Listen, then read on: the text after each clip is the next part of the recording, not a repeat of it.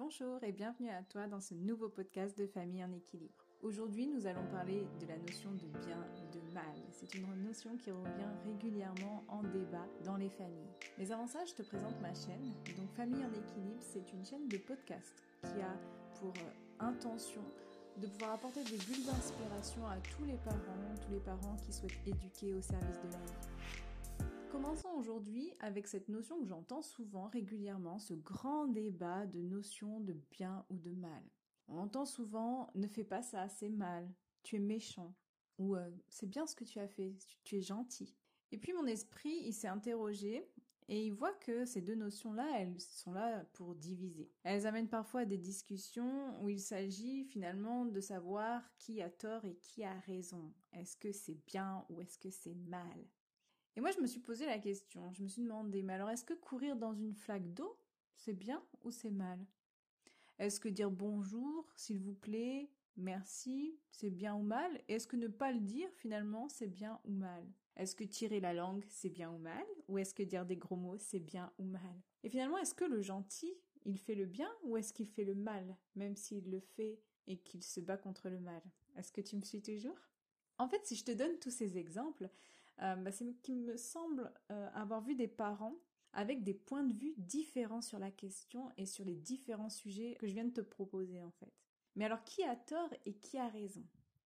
Et euh, beaucoup d'autres se posent encore la question parce que eux ils n'arrivent pas à se positionner dans ce choix. En fait, je vais te donner un exemple parce que ça m'est arrivé à moi aussi. D'abord montrer des exigences très fermes envers ma première fille. Tu vois, c'était malvenu pour moi de sauter à pieds joints dans cette flaque d'eau. Et je pensais aussi que euh, ne pas dire bonjour, s'il vous plaît, merci, c'était mal poli, c'était malvenu. Et finalement, derrière, il y avait une connotation de profond mépris pour la personne qui se trouve en face. Et donc j'étais très exigeante et très vigilante envers ma fille à l'époque où, euh, où elle était petite. Mais j'ai compris que d'autres parents voyaient ça sans importance. Et d'autres même pouvaient voir ça comme un jeu. Et au fil de mes expériences personnelles, j'ai compris que nous avions tous des perceptions différentes euh, sur les choses. Et donc moi-même, en fait, au cours de mon chemin, j'ai changé mes perceptions. Aujourd'hui, avec ma seconde fille, courir dans une flaque et tirer la langue, bah, ce sont des jeux à la maison. Je m'amuse même moi à sauter dans cette flaque d'eau. Et tu peux pas savoir finalement combien ça a libéré ma première fille Eva, qui se dit waouh maintenant je peux en fait. Et j'ai vu la première fois où elle elle a croisé le regard elle m'a dit est-ce que moi aussi je peux? Et que dans mon regard, elle a senti que c'était ok. J'ai vu ses yeux là briller et se dire ça y est, je peux. rien qu'en t'en parlant, en fait, tu vois, je suis émue parce que parce qu'aujourd'hui, je vois combien ça n'avait pas de sens que de l'empêcher à faire ça, si ce n'est que j'avais peur de devoir rentrer, qu'elle soit mouillée, tout, tout nettoyer, qu'elle attrape froid, toutes ces croyances qui étaient autour de ce fameux non, on ne saute pas dans cette flaque. Tout ça pour te dire que même jusqu'aux gros mots, en fait, je me suis rendu compte que les gros mots, c'est un moyen d'expression, quelque chose qui est qui peut être en tout cas aidant à un moment donné pour exprimer quelque chose qui se passe en nous. Et euh, quand on parle de politesse entre guillemets, est-ce que finalement tout n'est pas dans l'intention du mot que, l'on aimait Quand je me suis formée à l'EFT, une technique de libération des émotions, j'ai bien vu ô combien ça m'a aidé de dire putain ça me fait chier quel con pour libérer toute cette colère qu'il y avait à l'intérieur de moi. Et aujourd'hui, quand j'entends ma fille dire putain ou quand je l'entends dire ça me fait chier, j'entends derrière ça quelque chose qu'elle est en train de vivre.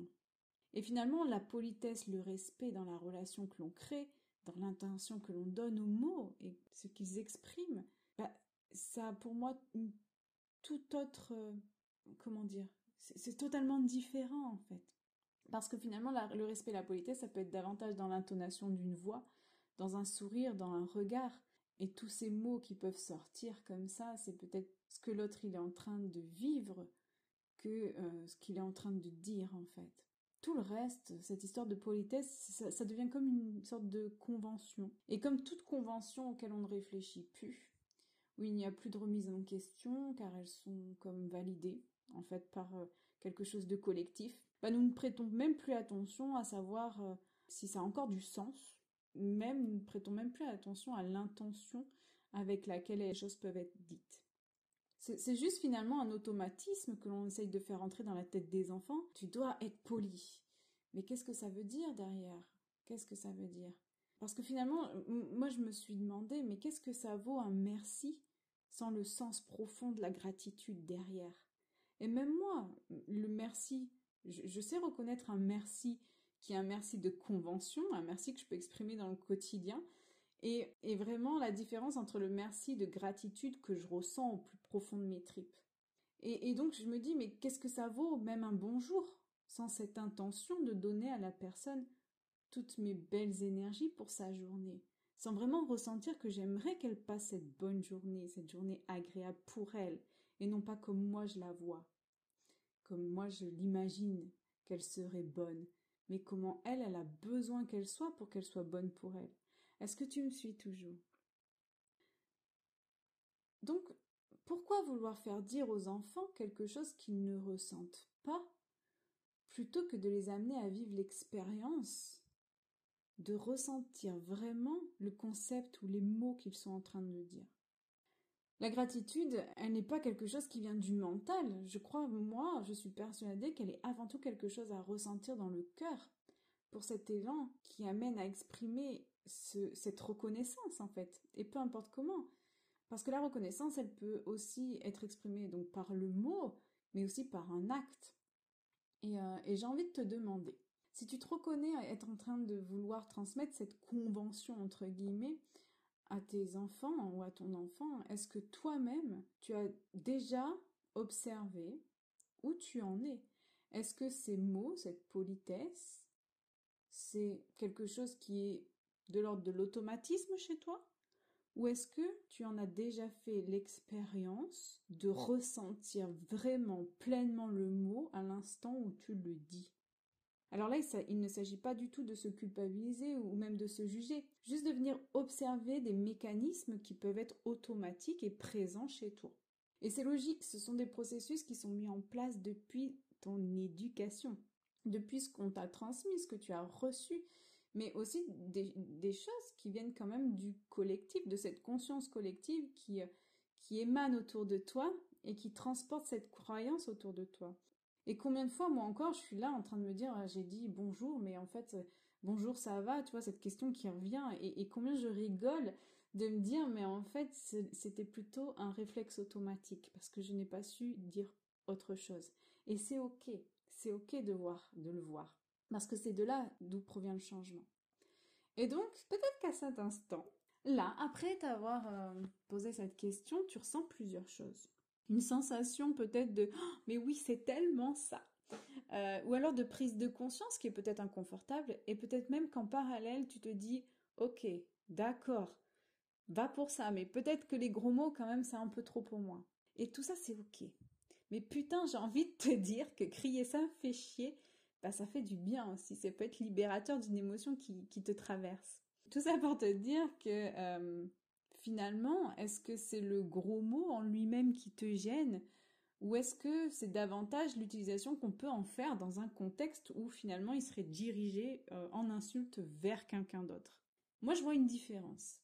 Je vois une différence si ma fille elle me dit putain ça me fait chier ou alors elle me dit t'es conne maman. Et en même temps, pour moi, tout ce qu'elle pourra me dire avec un gros mot comme on les nomme, c'est finalement pour moi la traduction d'une émotion, de quelque chose qui est en train de passer à l'intérieur d'elle et qu'elle vit elle, et qui en dit davantage justement sur, euh, sur elle en fait, sur la personne qui est en train de, de dire ce gros mot-là euh, sous forme d'insulte, parce que pour moi c'est plus un gros mot mais ça devient une insulte, ça en dit plus sur la personne qui dit cette insulte que la personne qui en reçoit, qui la reçoit, pardon.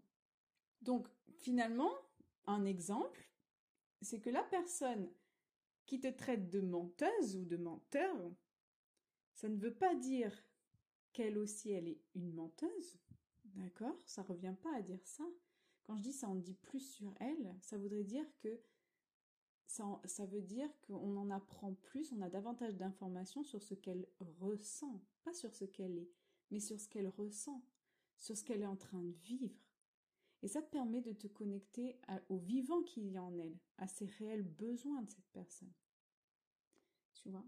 Et par exemple, si elle te traite de menteuse, ça voudrait peut-être dire que là, elle a un besoin d'honnêteté profond, qu'elle a un besoin de sincérité qui se fait appeler.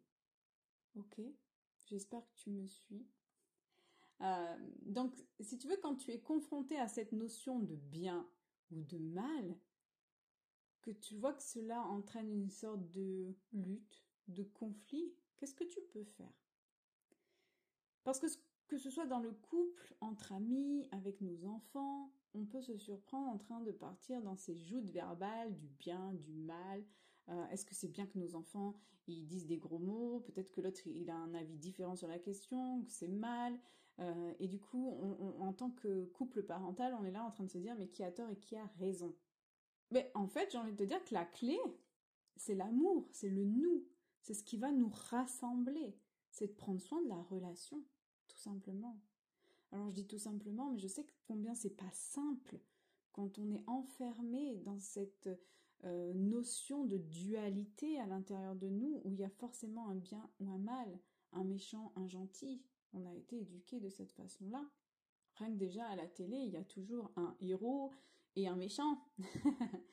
Donc voilà, je sais combien ça peut être une lutte à l'intérieur de soi, je sais combien, malgré la prise de conscience, à se dire oui, c'est tellement ça, je le sais au plus profond de moi, mais pourtant, je, je me surprends encore à dire à mon enfant t'es gentil, ou alors t'es méchant, ou, ou alors c'est bien, c'est mal. Voilà, on peut continuer, même en ayant la conscience de ça, euh, on, peut continuer à se surprendre en train de le dire.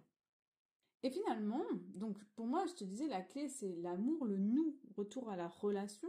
Donc c'est ramener son intention à prendre soin de la relation et à la favoriser. C'est ça le respect de l'autre. C'est sortir de cette façon binaire de voir les choses, bien ou mal, et finalement inspirer l'enfant, inspirer à l'enfant l'empathie et la connexion à la réalité de l'autre, se relier de cœur à cœur. On n'est plus en train de chercher qui a tort et qui a raison. Et si tu remplaçais cette binarité-là par ça dépend, bah ouais, ça dépend. Est-ce que c'est bien ou c'est mal?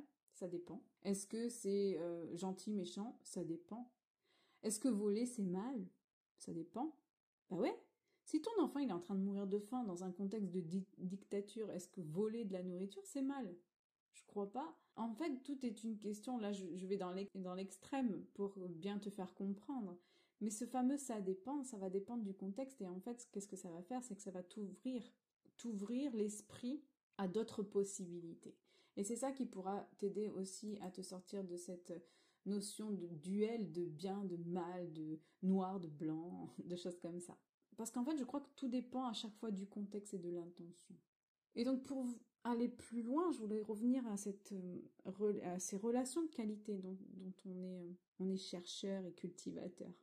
Parce que ça va permettre, selon moi, de contribuer à changer ce monde pour qu'il résonne davantage avec la contribution, le partage et l'harmonie. Il n'y aura plus de qui a tort, qui a raison, ni même de punition. Il n'y aurait même plus de gagnants-perdants, mais que des gagnants-gagnants. Et ce serait plutôt à la place, on sortirait de ce, de ce paradigme pour en rentrer dans un nouveau, et ce serait quel est ton besoin? Voici le mien. Et puis quelle solution constructive garante de la qualité de notre relation, pourrait émaner de ça qui nous amènerait à un centre, à une coopération. C'est ce que moi j'appelle la communication du vivant dans la famille. Ben, ça me permettrait de maintenir un cap, un cap dans la famille de ce qui est acceptable, confortable pour soi, de comprendre aussi d'aller vers l'autre, à ce qui est acceptable et ce que l'autre est en train de vivre à un instant pour pouvoir trouver des solutions communes. Et donc je te présente ce podcast vraiment comme une prise de conscience, une proposition, celle de sortir de cette façon de penser binaire pour aller à la rencontre de l'autre et exprimer tes vrais besoins. Elle est là la clé. Prendre soin de la relation, c'est pouvoir, c'est faire en sorte en tout cas de, de laisser l'espace libre pour exprimer chacun vos propres besoins et trouver des solutions qui viennent au point de rencontre, au centre de ça. Comment? Alors, la première clé, je te l'ai dit, c'est de commencer à observer si tu utilises cette pensée binaire et à quel moment tu l'utilises? D'accord Juste observe, note, prends des notes. Et euh, commencer à observer aussi toutes ces petites choses, peut-être ces, mots-là qui, euh, qui demandent à chaque fois euh, à être dits par les enfants, ces mots de politesse là, merci, bonjour. Est-ce que toi tu les dis par automatisme ou est-ce que c'est vraiment quelque chose que tu ressens au plus profond de toi? Bien juste observer, on va commencer par là. Et ensuite, la clé, c'est de prendre soin de la relation. Et je serais ravie de pouvoir savoir ce que tu en as pensé et de savoir où toi tu en es si tu as envie de partager en dessous de, ce podcast. Je te souhaite euh, de faire euh, de cette journée la plus agréable possible À très bientôt.